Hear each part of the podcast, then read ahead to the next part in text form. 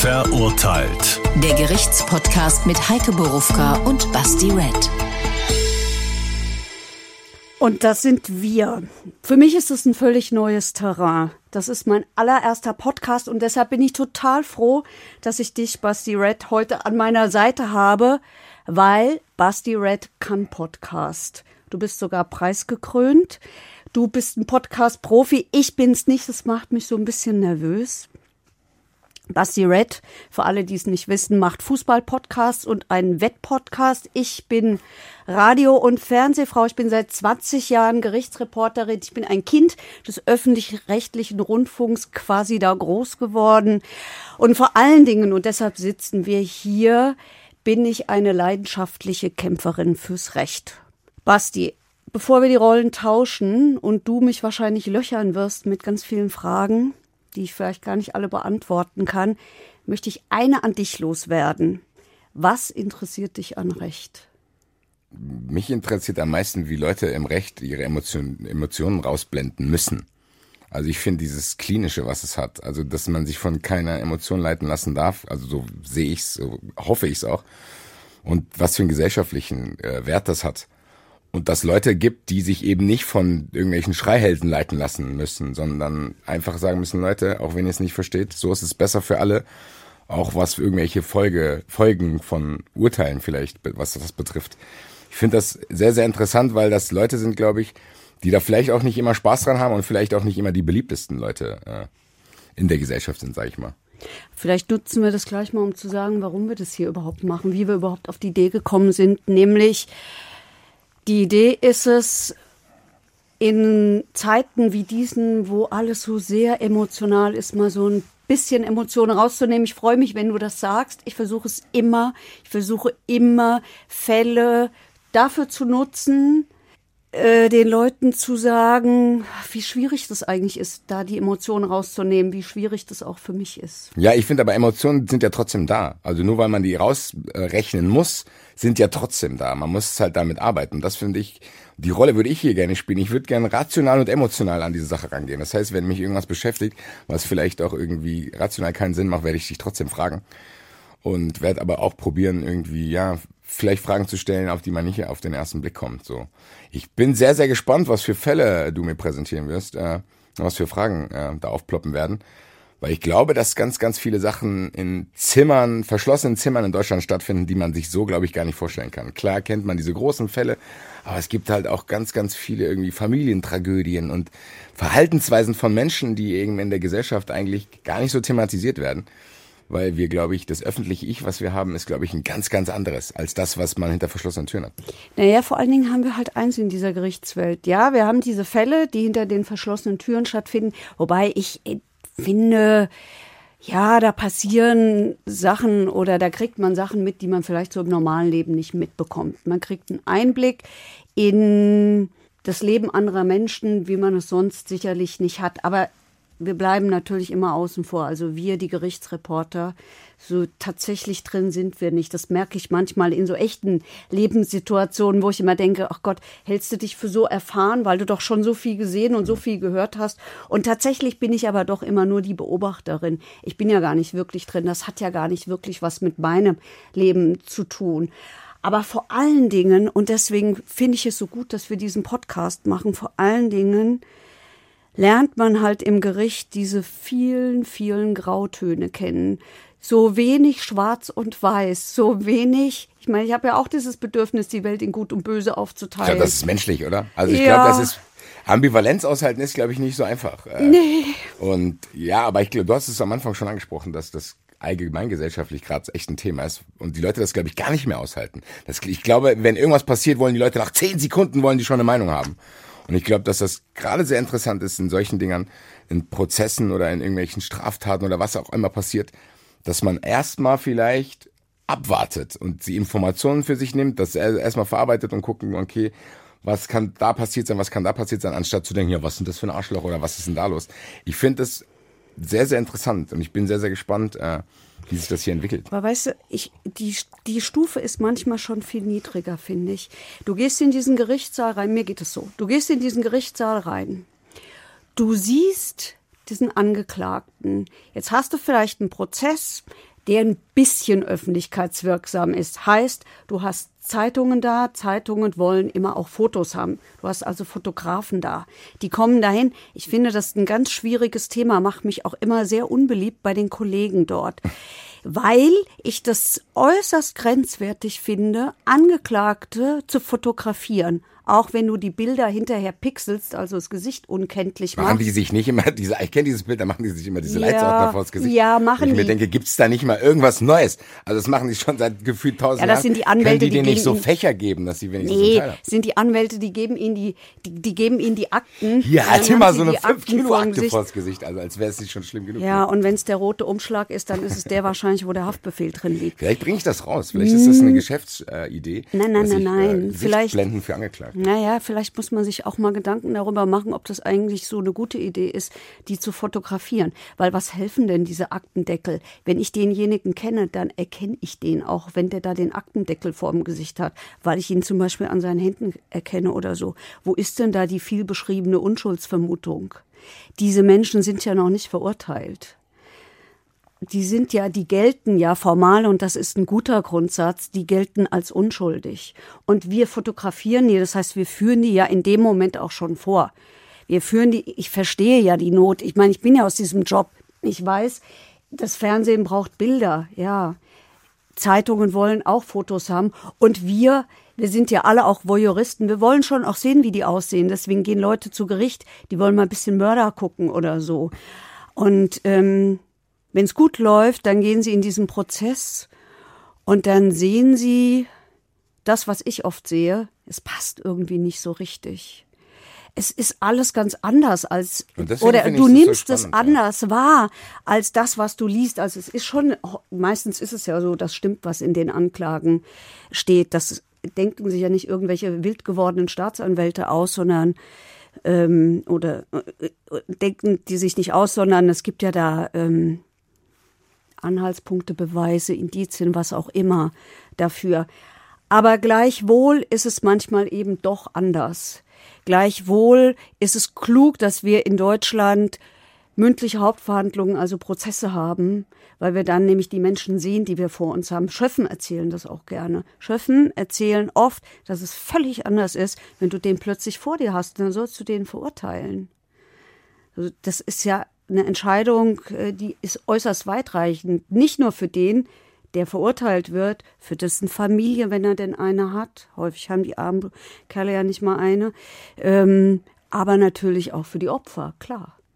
Auch, auch für die Schöffen selber vielleicht?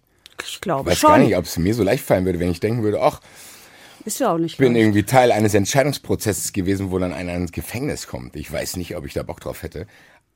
Auch aus egoistischen Gründen, weil ich Angst hätte, dass irgendeiner von seiner Familie sich dann irgendwann bei mir mal meldet vielleicht. Also wie ist das? Äh, Das kann, werde ich da eigentlich geschützt, wenn die mich jetzt anrufen und sagen, hier Digga, entscheid mal mit und bla bla und keine Ahnung, dann ist irgendeiner, der vielleicht ein großes Netzwerk hat. Nee, wer soll das schützen und Ja, wie soll ja, das deswegen. gehen? Und ähm, äh, dann, dann, dann bricht uns doch das System zusammen, wenn wir anfangen, jeden Schöffen zu. Das heißt, wenn sowas ist, zu lass, schreibe ich mich lieber krank. Also, Nein, nein, nein, nein, nein, das reicht nicht. Das ist eine Pflicht, die man erfüllen muss. Es ist eigentlich auch ganz gut so.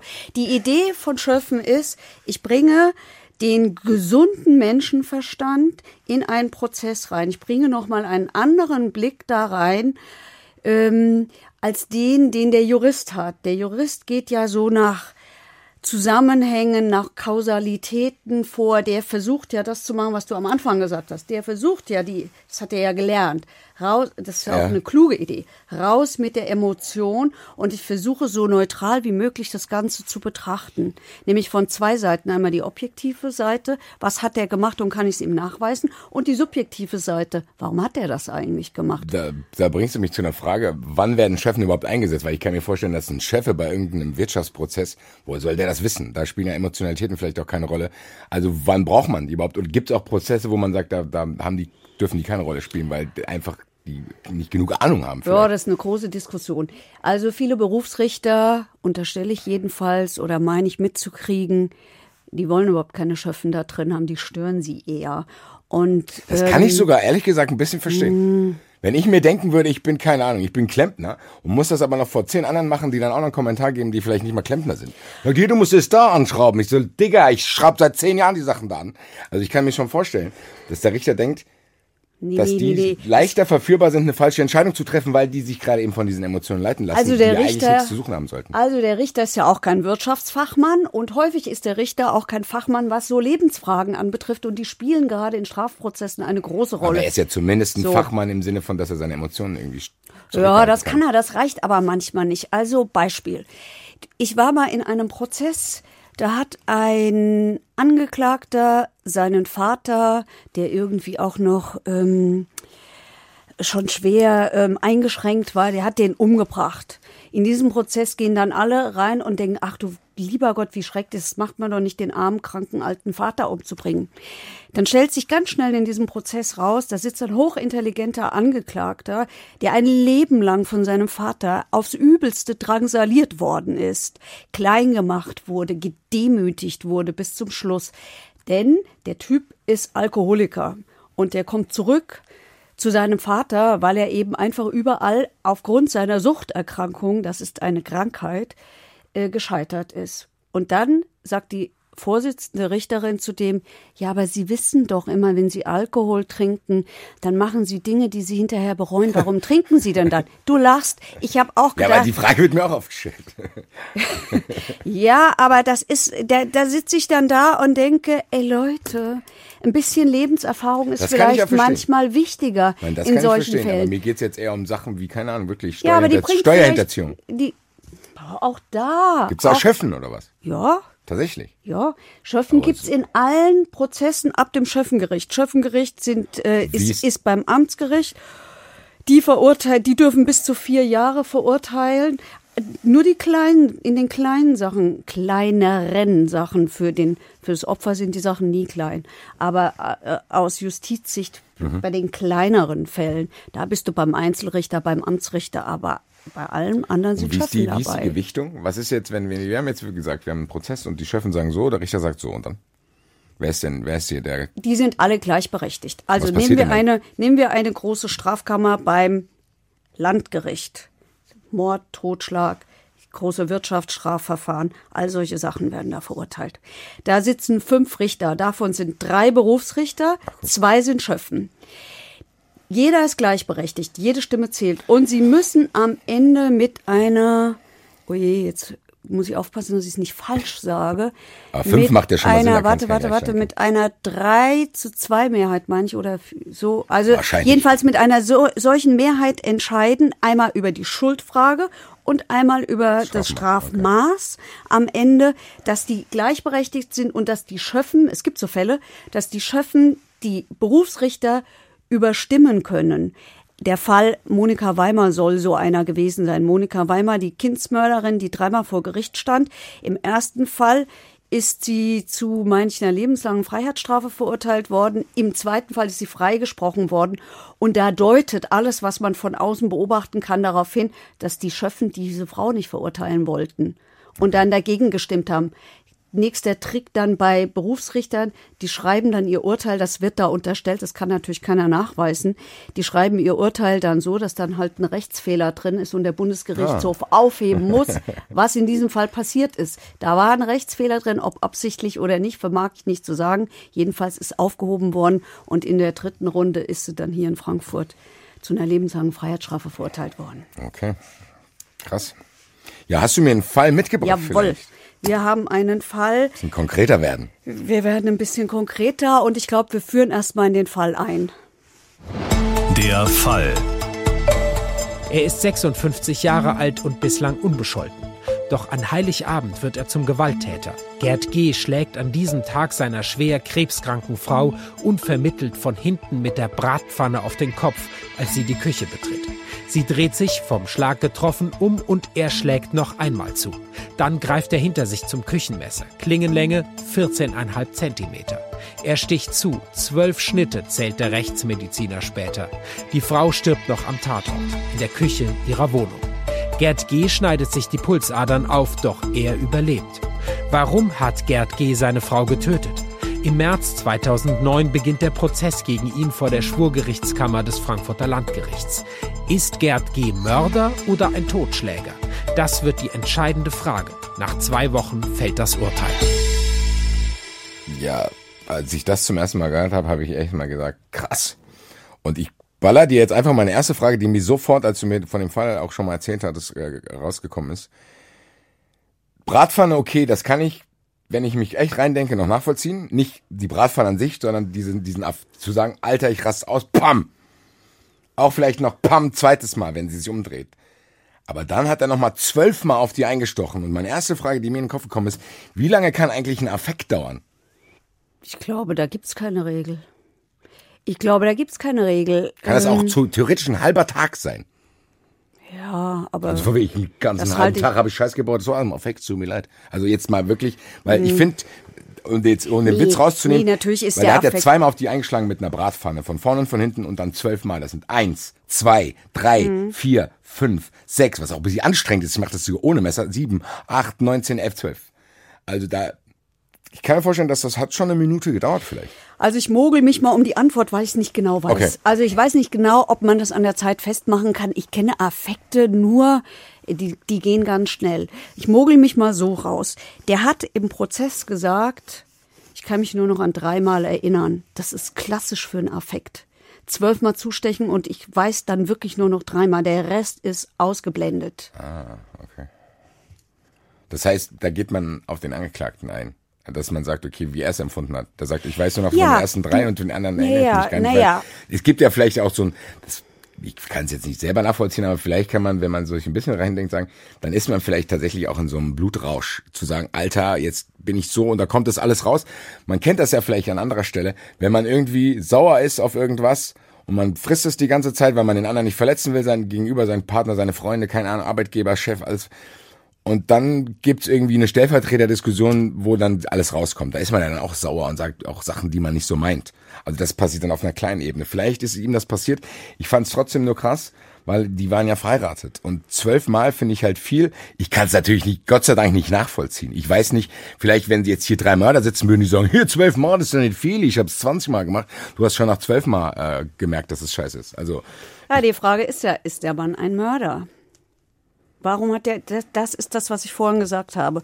Objektive und subjektive Seite. Also gucken wir uns mal das Objektive war das ein an. Fall, den, wo du da warst? Auch? Ja, Okay. ja, ich habe den gesehen.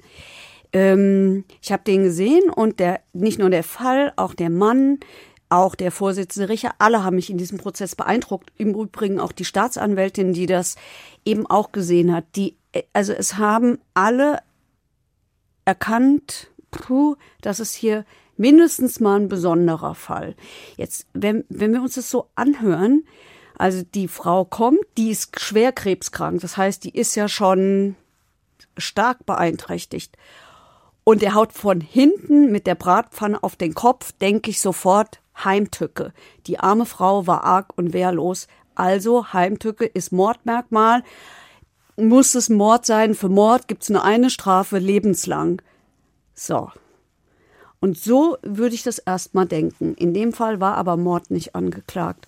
In dem Fall war Totschlag angeklagt. Und zwar deshalb, weil schon die Staatsanwaltschaft, später auch das Gericht gesagt haben, nee, das war keine Heimtücke. Das war deshalb keine Heimtücke, weil, und jetzt wird's schwierig juristisch, weil der Täter sich dessen bewusst sein muss. Das heißt, der muss das ausnutzen. Der muss die Arg- und Wehrlosigkeit eines Menschen entweder herbeiführen oder aber sagen, jetzt kriegt der nichts mit und deswegen mache ich das. Und das genau hat er nicht das heißt, gemacht. von Heimtücke reden wir hier, weil es von hinten war. Ja. Das heißt, Heimtücke wäre es nicht, wenn ich dir von vorne eine Bratpfanne in die Fresse hauen würde. Nee.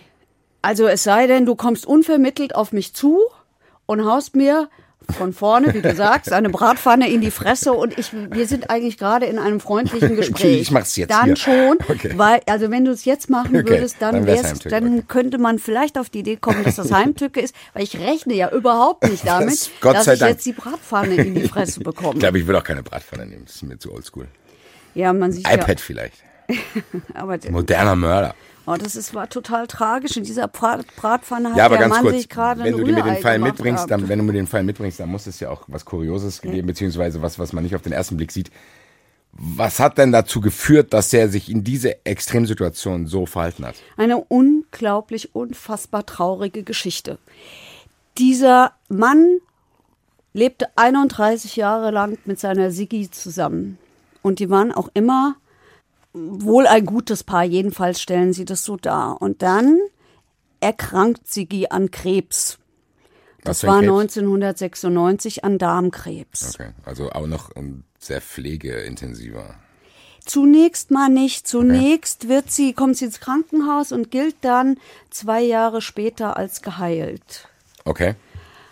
Und ähm, zehn Jahre später aber hat die Bauchschmerzen und geht ins Krankenhaus, nachdem alle Ärzte nichts finden. Und dann wird diagnostiziert, der Krebs ist zurückgekommen und dann geht alles schief. Dann wird diese Frau fünfmal operiert. Und bei diesen Operationen wird nicht richtig vernäht. Die hat eine Bauchfellentzündung. Die muss ins künstliche Koma, woran man merkt, wie schlecht es dieser Frau geht. Und dann wird sie aus dem Krankenhaus entlassen mit zwei künstlichen Darmausgängen und einer offenen Wunde. Und diese künstlichen Darmausgänge sind auch irgendwie nicht ordentlich gemacht worden. Ich bin keine Ärztin, ich kann nicht erklären, was da falsch gelaufen ist. Aber es war nachvollziehbar, was dieser Mann übrigens zweieinhalb Stunden hat er geredet, geredet und geredet und geredet, Detail über Detail. Es ging um das Leiden seiner Sigi und es war, es war, spürbar, in welcher Not dieser Mann war. Der hat die Pflege dieser Frau übernommen. Die wollte nicht, ähm, die wollte keinen Pflegedienst zu Hause haben. Und er hat diese Wunden versorgen müssen. Und das hat jedes Mal wehgetan. Und jetzt kommt der Tattag, übrigens Heiligabend 2009. Der hatte morgens den Braten schon zum Auftauen fürs Weihnachtsessen rausgeholt das Rührei in jener Pfanne gemacht. und ja, es ist krass, ne? Ja. Und und ähm, und sieht seine Frau im Badezimmer stehen, wie die weinend vorm Spiegel steht und sich anguckt. Die war total abgemagert und die sah einfach schlecht aus. War Familie eingeladen? Haben die Leute erwartet? Ja. Okay. Waren aber noch nicht da, weil es war ja, ja morgens. Ja. Es war morgens früh. Morgens früh um neun. Das ist natürlich auch eine schöne So, dann sieht er diese Frau und er weiß, jetzt muss er ihr wieder diese Ausgänge, was auch immer ja, ich will man gar nicht so genau wissen. Ähm, und er weiß, wenn er das macht, dann fügt er ihr Schmerzen zu. Wenn er es nicht macht, auch, weil dann kriegt er wieder so eine Bauchfellentzündung. Und da dreht er durch. Kann ich tatsächlich verstehen. Weil mein Gedanke, der mir auch gekommen ist, der ist jetzt vielleicht ein bisschen unemotional, aber wie macht man das logistisch? Der muss ja seinen Job kündigen oder was? Also wenn hat er auch, also, hat er auch, hat er was auch. hat er gearbeitet? Der der hat am Kiosk im Opel Zoo ja ähm, Möhren fürs Elefantenfüttern verkauft. Und im Übrigen die Kioskbetreiber im Opel Zoo haben gesagt, wenn du aus dem Gefängnis wieder rauskommst, kannst du gleich bei uns wieder anfangen. Krass, spielt das eine Rolle? Ja, schon, weil. Wenn, wenn der Richter das hört und sagt, ja, ihr, das ist so ein geiler ja. Typ eigentlich. Ja, weil das. Spielt auch der Job eine Rolle, sorry. Naja, also der Job in dem Fall, glaube ich.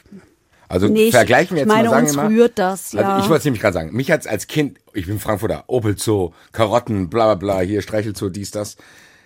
Das hat mich natürlich direkt, hat ihn mir sympathisch gemacht. Ist das für, also spielt das eine Rolle, vielleicht nicht beim Richter, aber bei den Chefen dann zu sagen, es könnte ja auch, keine Ahnung, weiß ich, ein Versicherungsvertreter sein. Die können da, auch nett sein. Ja, aber das ist nicht die erste Emotion, die man, glaube ich, hat. Ja. Finanzbeamter, da auch noch das Aber ist. ja, spielt das eine Rolle. Also ich meine, auch Richter haben Gefühle und bei aller bei allem Bemühen, die Emotionen rauszuhalten, dürfen die ja solche Gefühle auch haben. Es geht ja auch darum. Ich meinte gar nicht emotional. Ich meinte tatsächlich, wenn jetzt einer sagt hier, das ist der, ich weiß nicht, wie er jetzt heißt, Sigi heißt seine Frau, wie heißt er? Gerd. Der Gerd, Gerd ist, das der Gerd vom Obelzo, der war immer so ein netter Typ, der hat uns hier reingelassen, bla bla. Und die Arbeitgeber sagt, ey, den, egal was der jetzt da gemacht hat, wir können es verstehen, wir nehmen den wieder. Das dürfte ja dafür sprechen, dass der Typ auf jeden Fall in Ordnung eine positive Sozialprognose so hat, wenn er auch irgendwann, je nachdem wann, wieder rauskommt weil er hat ja schon mal einen Job, er hat Leute, die sich für ihn irgendwie verbürgen. Das ist ja was anderes wie einer, keine Ahnung, diesen typischen Fall, den man kennt. Jemand bringt irgendjemand um, dann siehst du den Nachbarn, keine Ahnung, ich habe nicht viel mit dem zu tun gehabt, es war ein ruhiger Typ, aber der hat nie gegrüßt. So, also da ist ja, Ja. ein soziales Umfeld, was für ihn bürgt quasi. Und das spielt eine Rolle dann, ja? Ja, das spielt eine Rolle, was man auch daran ähm, erkennt, dass es im Urteil eine Rolle gespielt hat. Da wurde es zum Beispiel erwähnt. Da wurde es erwähnt, dass dieser Mann eben wieder zurückkehren kann. Okay. Und wenn wir schon bei Rolle spielen sind, spielt auch der Selbstmordversuch eine Rolle? Spielt er eine Rolle Ja. in dem Dings, dass man Ja, sagt, klar. der Typ war scheinbar tatsächlich verzweifelt? Ach, das spielt also das war ja nicht nur dieser, das war ja nicht nur dieser Versuch, sich selber das Leben zu nehmen, sondern der hat zu seiner Frau gesagt: "Geh du schon mal, wir sehen uns gleich." Also das sollte ein erweiterter Suizid ganz offensichtlich werden. Er wollte die Frau von dem Leid ähm, erlösen Und sich auch. und sich sich auch. Er wollte mit ihr zusammenbleiben und man kann es vielleicht auch noch was erkennen. Er hat diese Frau, nachdem er sie getötet hat, ins Ehebett gelegt. Er hat sie zuerst hat er sie in den Arm genommen, dann hat er sie da hingelegt, dann hat er sie zugedeckt, dann hat er eine Rose auf sie gelegt. Gottes Willen, das hört sich jetzt, das hört sich nach einem sehr gruseligen Film an, finde ich. Ja, aber das, das echte Leben ist eben manchmal auch so. Weiß ich nicht, ob das gruselig ist. Es Also ich finde es sehr gruselig, eine blutende Leiche, die lege ich mal ins Bett, lege ich noch eine Rose drauf, umarmt die noch. Nein. Ich weiß nicht, na, das hört sich für mich, natürlich, die Emo ich kann es auch nicht nachvollziehen, wie, zum zweiten Mal, Gott sei Dank kann ich es nicht nachvollziehen, aber ich finde es trotzdem, weil der ist ja ja nicht mehr in diesem Affekt. Der weiß ja irgendwann, weiß er, okay, so, ich habe es jetzt hier gemacht, weil das hätte ich nämlich nicht gedacht. Ich hätte gedacht, der Typ rastet aus. Der ballert mit der Bratpfanne auf den sticht auf ihn. Alles gut. Habe ich jetzt auch irgendwie besser nachvollziehen können, nachdem wir drüber gesprochen haben. Aber bevor er sich umbringt, macht er das alles. Das finde ich jetzt schon wieder ein bisschen merkwürdig. Ich hätte gedacht, dass er sich ist dann eine- direkt danach umbringt. Nein, das ist, das ist, glaube ich, sowas wie eine Ehrbekundung auch. Das ist, das zeigt, du sollst in Würde hier liegen. Sowas Ah, ist okay. es. Oder aber man kann auch auf die Idee kommen, es gibt den Undoing-Effekt. Das kommt auch vor. Das ist, wenn die erschrecken, was sie da getan haben Okay. und es versuchen, irgendwie rückgängig zu machen. Ja. Weiß ich aber nicht genau, ob das hier der Fall ist. Nee, ich glaube, das ist dann dein erstes Szenario. Das macht für mich zumindest im Ansatz Sinn, zu sagen, okay, ich will nicht, dass du hier blutend in der dreckigen Küche liegst, während wir hier irgendwelche Truthähne auftauen lassen, sondern du sollst im Bett liegen und ich leg mich vielleicht sogar daneben und schneid mir die Pulsadern auf und dann sterben wir hier und dann romantische Vorstellung, sind wir für immer zusammengeblieben. Wäre ja dann so gewesen. Hat nicht geklappt. Was hat denn da nicht geklappt? Hat er diesen typischen Fehler gemacht? Äh, längs, quer? Oder? Nee, nee, er hat es richtig gemacht, aber er hat offensichtlich nicht die, was muss man treffen, die Arterie. Keine Ahnung. Ich, auch das weiß ich Gott sei Dank nicht. Ähm, wie ist der denn gefunden worden? Also, da war ja sonst keiner.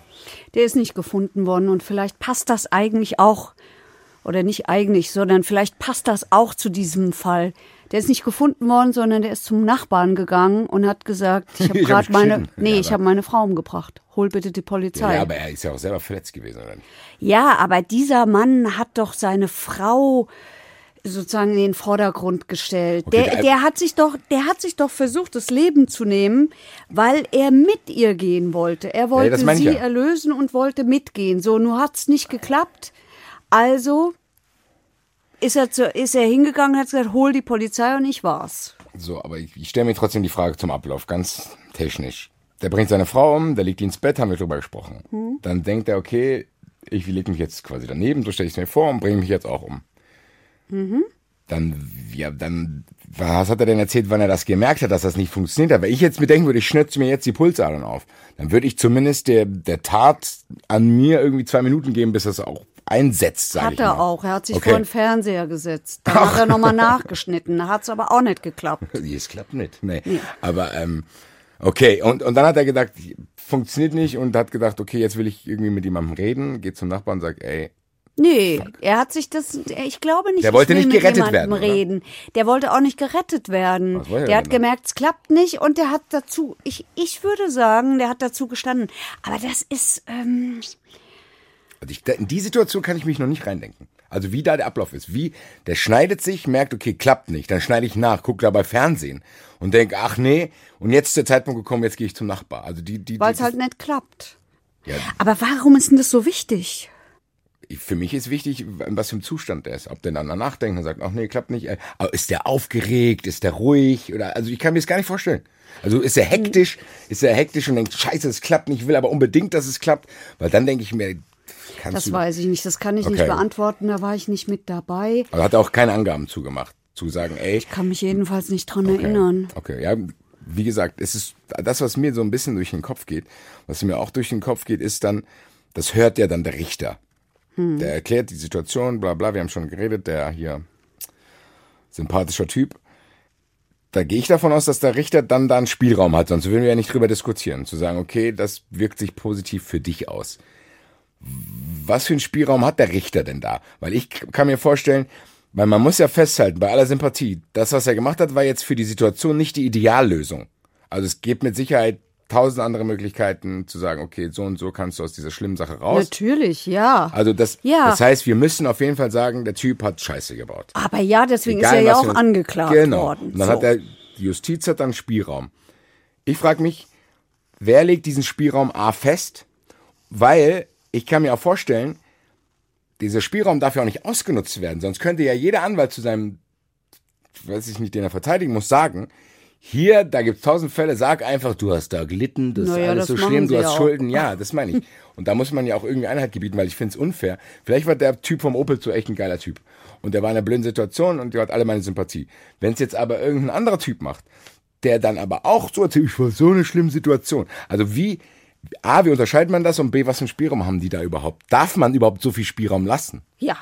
Man muss, finde ich, so viel Spielraum lassen. Man muss, weil Mord ist nicht Mord. Oder sagen wir mal so, gewaltsamer Tod ist nicht gewaltsamer Tod. Überleg mal, wie viele Möglichkeiten es gibt. Du fährst Auto, passt nicht auf, warum auch immer, weil du abgelenkt bist und fährst ein Tod. Da bist du kein Mörder. Das nennt sie, genau. Aber trotzdem ist er der Tod am Schluss. Du, wir haben den Fall des Kannibalen von Rothenburg. Da wurde wild diskutiert, war das nicht eigentlich Tötung auf Verlangen, weil der andere wollte doch, dass er ihn isst. Am Ende war es dann Mord. Jedenfalls hat das letzte Gericht, das darüber geurteilt hat, gesagt, es war Mord. Die davor haben gesagt, es ist Totschlag. Übrigens, Unterschied zwischen Mord und Totschlag ist nicht Absicht und nicht Absicht, wie immer alle denken. Unterschied ist, stellen, stell, stellen Richter ein Mordmerkmal fest. Wenn ein Mordmerkmal festgestellt wird, ist das ein Mord, ansonsten ist es ein Was kann das sein? Totschlag. Also was kann das sein? Heimtücke hatten wir eben, ne? Arg- und Wehrlosigkeit ausnutzen. Also jemand rechnet nicht damit und ist schwach oder so. Dann gibt es die Verdeckung einer Straftat. Ich raube jemanden aus, der nicht, dass sagt, ich gehe zur ja. Polizei, dann bringe ich ihn dafür um. Okay. Oder Ermöglichung einer Straftat. Ich bringe den um, damit ich ihn hinterher ausrauben kann. Mhm.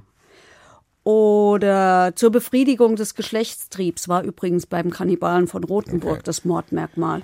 Und es gibt noch viele. Und was gibt's für Merkmale für Totschlag dann? Also Es was? gibt keine Merkmale für Totschlag. heißt, was Totschlag ist, ich habe jemanden absichtlich umgebracht, das ist mir nicht irgendwie passiert und ich habe mindestens billigend in Kauf genommen. Also ich habe damit rechnen müssen, dass Okay. das, was ich mit dem mache, dazu führt, dass Okay. der stirbt. Okay, und das heißt, in dem den Fall, den wir jetzt haben, den kann ich jetzt noch nicht direkt einordnen, ehrlich gesagt.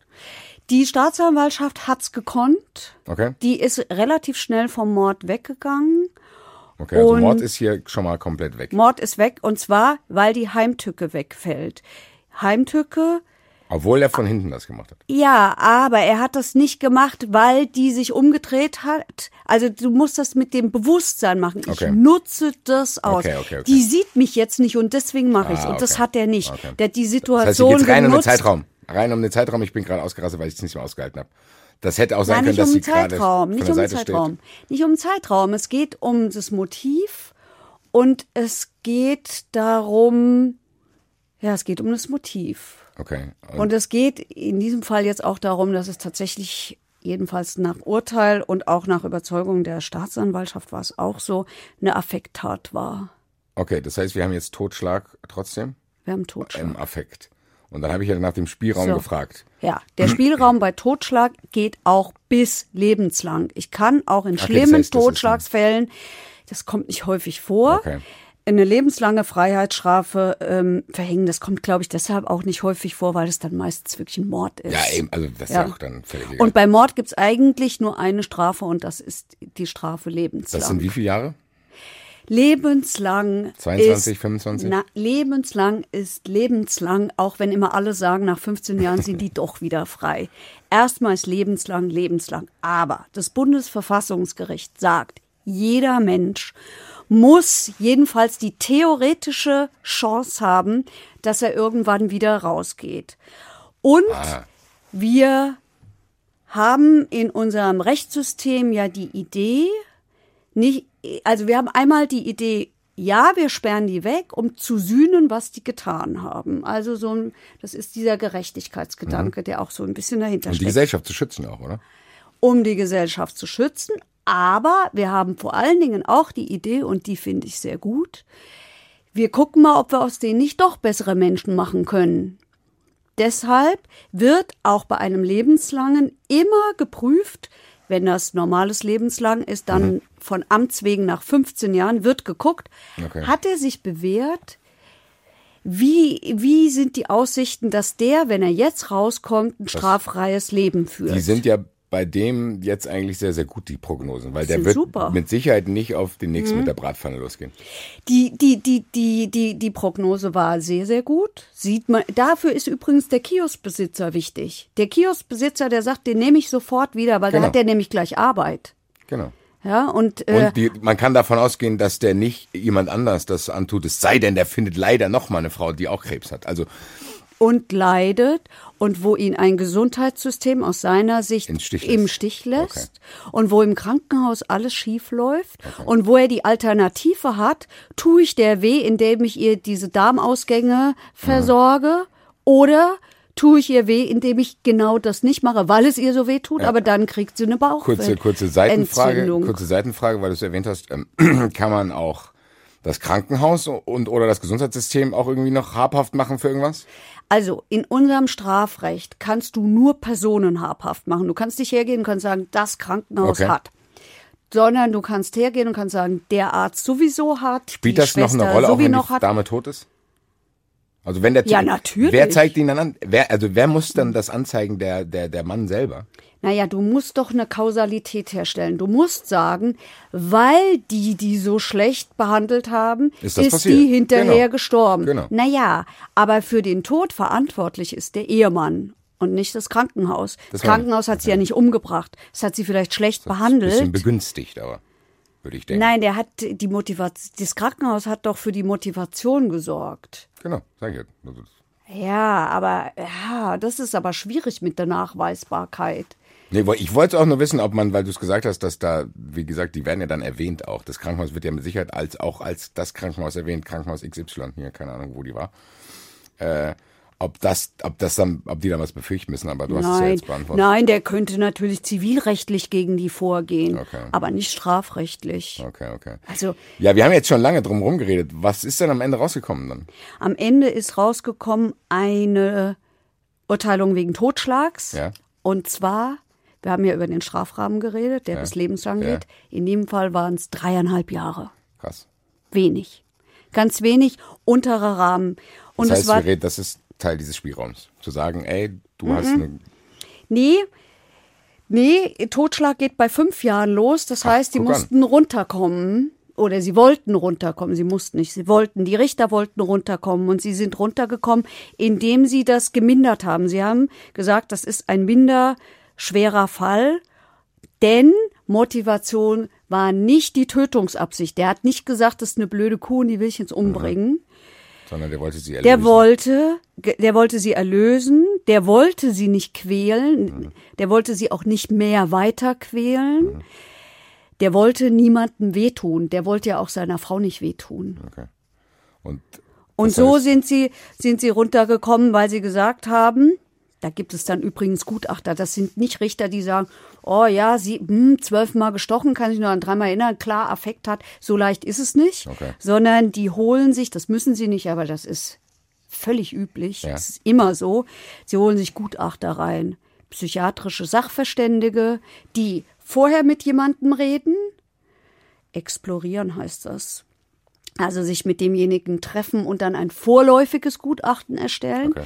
sich in den Prozess setzen müssen, dort die Person, bis sie ihr Urteil erstatten, beobachten, auch die Zeugenaussagen hören um ein möglichst weitreichendes, äh, umfassendes Bild von dem Angeklagten zu bekommen.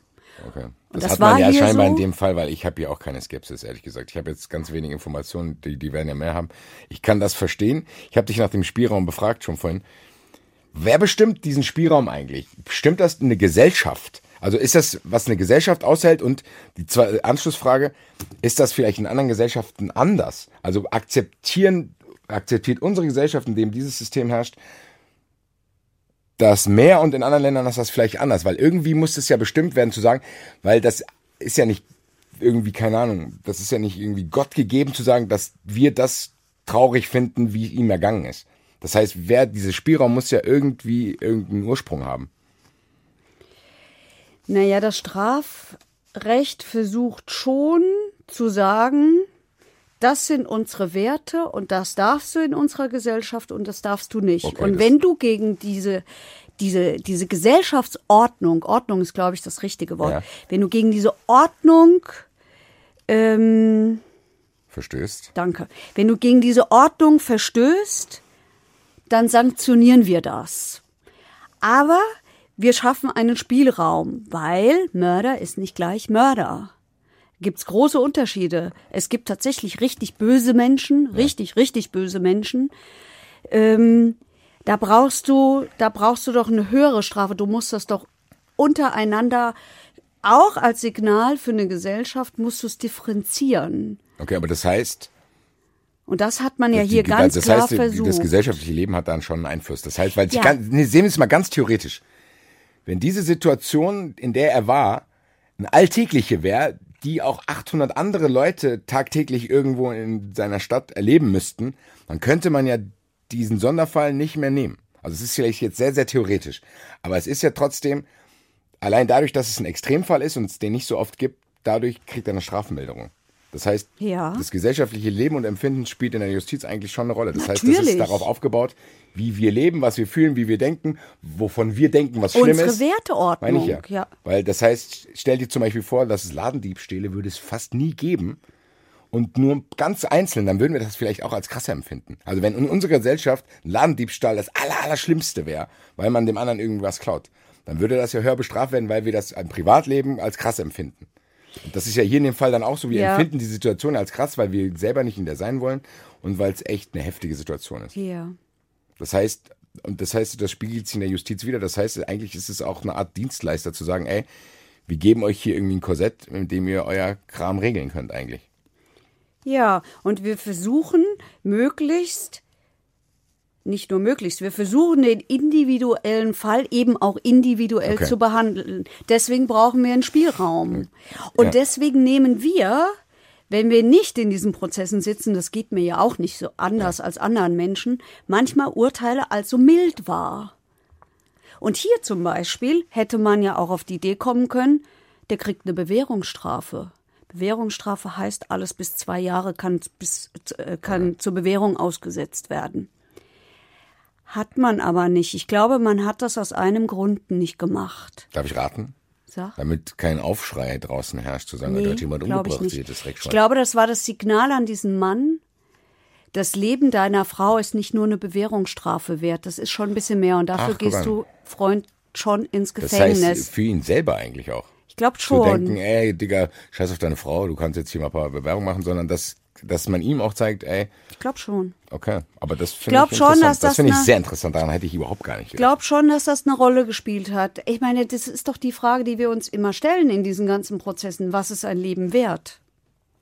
Das, die wird ja mit einer Strafe schon auch beantwortet. Jedenfalls nehmen die Menschen das so wahr. Sonst wäre doch das Geschrei nicht immer so groß, dass die Strafen alle zu niedrig sind. Ja, das finde ich, finde ich sehr interessant. Das heißt, die ganzen Sachen, die du jetzt angesprochen hast, das sind, unter diesen Abwägungen ersetzt sich dann sowas zu, zu, zusammen. Ja. Also das wird alles betrachtet. Ja. Find, das, und das heißt, und weiß man, der Typ äh, war dann dreieinhalb Jahre im Gefängnis, ist dann irgendwann rausgekommen? Der, der, also ich, der ist garantiert schon lange raus, Okay. weil das ja schon eine Weile her Okay. ist. Ähm, ich weiß nicht, ich habe es nicht rausfinden können, wie lang er gesessen hat. Aber ich würde mal vermuten, den haben sie nach der Hälfte rausgelassen. Das Der wär hat jetzt so meine eine nächste Frage gewesen. Sozialprognose. Das wäre meine nächste Frage gewesen, weil wenn man so jemanden dann ins Gefängnis steckt, ist ja die Gefahr nicht auch groß, dass man ihn eigentlich als Person schlimmer macht dann?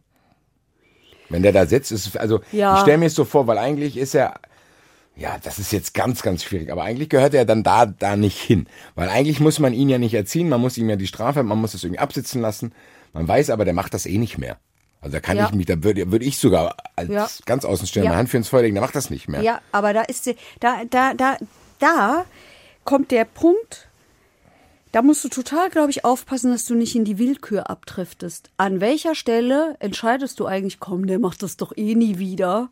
Ja, ja, genau. Ne? Also ja. die, die, ähm, da gibt es viele Fälle, krasse Fälle, wo klar ist, die werden nie wieder einen umbringen. Trotzdem war es schrecklich. Finde ich aber auch wichtig, ehrlich gesagt. Weil, wie du gesagt hast, weil am Ende bist du echt in einem willkürlichen System, wo dann Leute, ja, nee, nee, der macht es nicht mehr so. Also, Ja, und deswegen ist das schon, Okay. ist das, finde ich das schon klug zu sagen, ähm, wir begrenzen das. Ich kann nicht einfach hergehen und Ja, kann ja. sagen, oh Gott, ja, war nicht so schlimm. komm, Ach, geh, da kann nach, ich nicht, geh nach komm, Hause. Geh, nach, geh zurück geh nach an Hause, Kiosk. putz die Küche, das ist bestimmt Nee, Möhren verkaufen. Möhren, nee, was war das? Möhren für, zum. Elefanten füttern. Nee.